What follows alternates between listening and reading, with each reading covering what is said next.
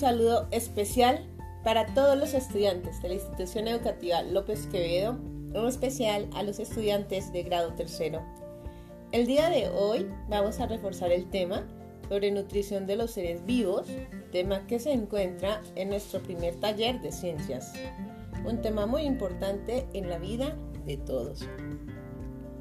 Comenzaré hablándoles sobre el significado de nutrición.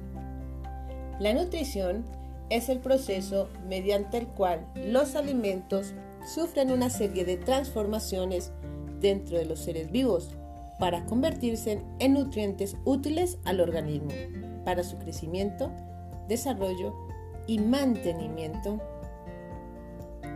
Existen dos tipos de nutrición, autótrofa y heterótrofa. Vamos a hablar sobre la nutrición autótrofa.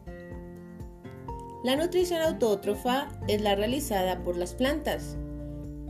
Para que entiendas mejor, quiere decir que las plantas fabrican su propio alimento a partir del dióxido de carbono del aire y el agua que absorbe del medio, en donde algunas veces es indispensable la luz para producir la fotosíntesis y así poder crecer y desarrollarse. Para realizar la fotosíntesis es necesario contar con los siguientes elementos, el sol, el dióxido de carbono, agua y clorofila, que es la que le da el color verde a las plantas. Para entender mejor, vamos a imaginar una planta con su raíz, tallo, hojas y flores. Sus raíces están ancladas en el suelo y a través de ellas la planta absorbe tanto el agua como las sales minerales que hay en la tierra, que la cubre. El agua y los minerales suben por el tallo y se distribuyen por toda la planta hasta llegar a las hojas. Y así es como las plantas se nutren.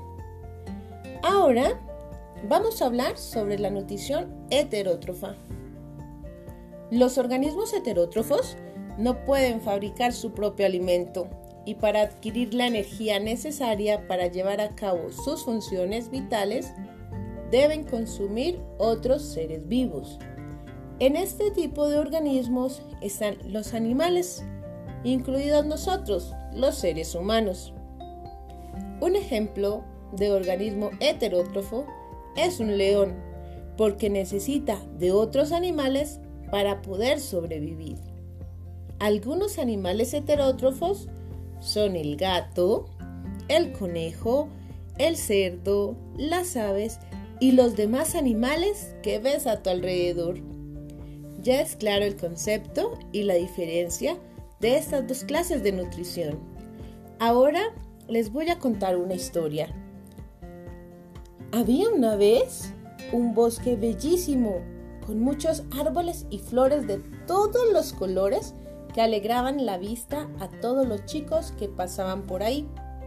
Todas las tardes los animalitos del bosque se reunían para jugar. Los conejos hacían una carrera entre ellos para ver quién llegaba a la meta. Las hormiguitas hacían una enorme fila para ir a su hormiguero. Los coloridos pájaros y las brillantes mariposas se posaban en los arbustos. Todo era paz y tranquilidad. Hasta que un día los animalitos escucharon ruidos, pasos extraños y se asustaron muchísimo porque la tierra empezaba a temblar. De pronto, en el bosque apareció un brujo muy feo y malo, encorvado y viejo, que vivía en una casa abandonada. Era muy solitario, por eso no tenía ni familiares ni amigos. Tenía la cara triste y angustiada. No quería que nadie fuera feliz. Por eso, cuando escuchó la risa de los niños y el canto de los pájaros, se enfureció de tal manera que gritó muy fuerte y fue corriendo en busca de ellos. Rápidamente tocó con su varita mágica el árbol y ese después de varios minutos empezó a dejar caer sus hojas y luego a perder su color verde de pino. Lo mismo hizo con las flores, el césped los animales y los niños. Después de hacer su gran, terrible maldad, se fue riendo y mientras lo hacía repetía, nadie tendrá vida mientras yo viva. Pasaron varios años desde que nadie pisaba ese oscuro y espantoso lugar, hasta que una paloma llegó volando y cantando alegremente. Pero se asombró muchísimo al ver ese bosque que alguna vez había sido hermoso, lleno de niños que iban y venían, convertido en un espeluznante bosque. ¿Qué pasó aquí? Todos perdieron su color y movimiento. Está muy tenebroso, como si fuera de noche. Tengo que hacer algo para que este bosque vuelva a ser el de antes, con su color, brillo y vida. A ver, ¿pero qué puedo hacer? Y después de meditar un rato dijo, ya sé.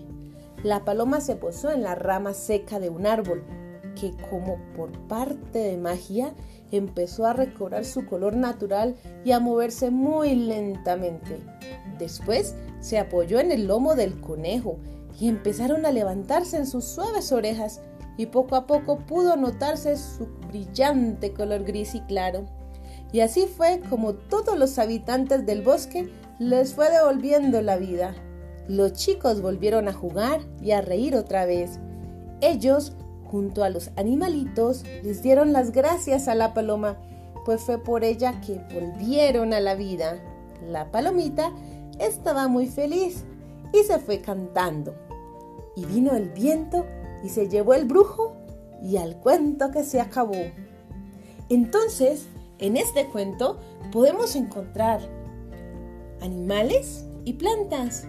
Vamos a recordar, las plantas se alimentan mediante la nutrición autótrofa y los animales son organismos heterótrofos. Muy bien. Veo que vamos entendiendo poco a poco esta clase de nutrición.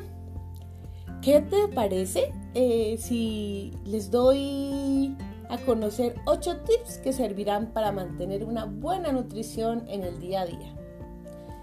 Primero, hidrátate.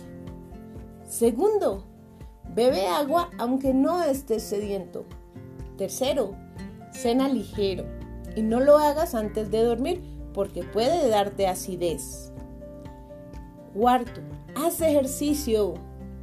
Quinto, come ensaladas en lo posible y desayuna a tiempo. Nunca dejar de comer más de cuatro horas, porque esto puede afectar tu estomaguito. Debes disminuir también el consumo de azúcar y dulces. Y algo muy importante, descansar es recomendable, dormir por lo menos 8 horas al día. El descanso ayuda a tu cuerpo a regenerarse y a cargar las energías necesarias para desarrollar las actividades del día siguiente.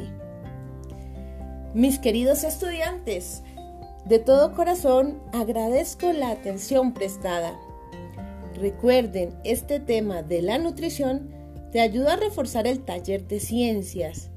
Finalmente, les deseo un hermoso y extraordinario día. No olvides cuidarte utilizando el tapabocas y lavando tus manos siempre. Nos vemos y nos encontramos en una próxima oportunidad. Bendiciones para todos.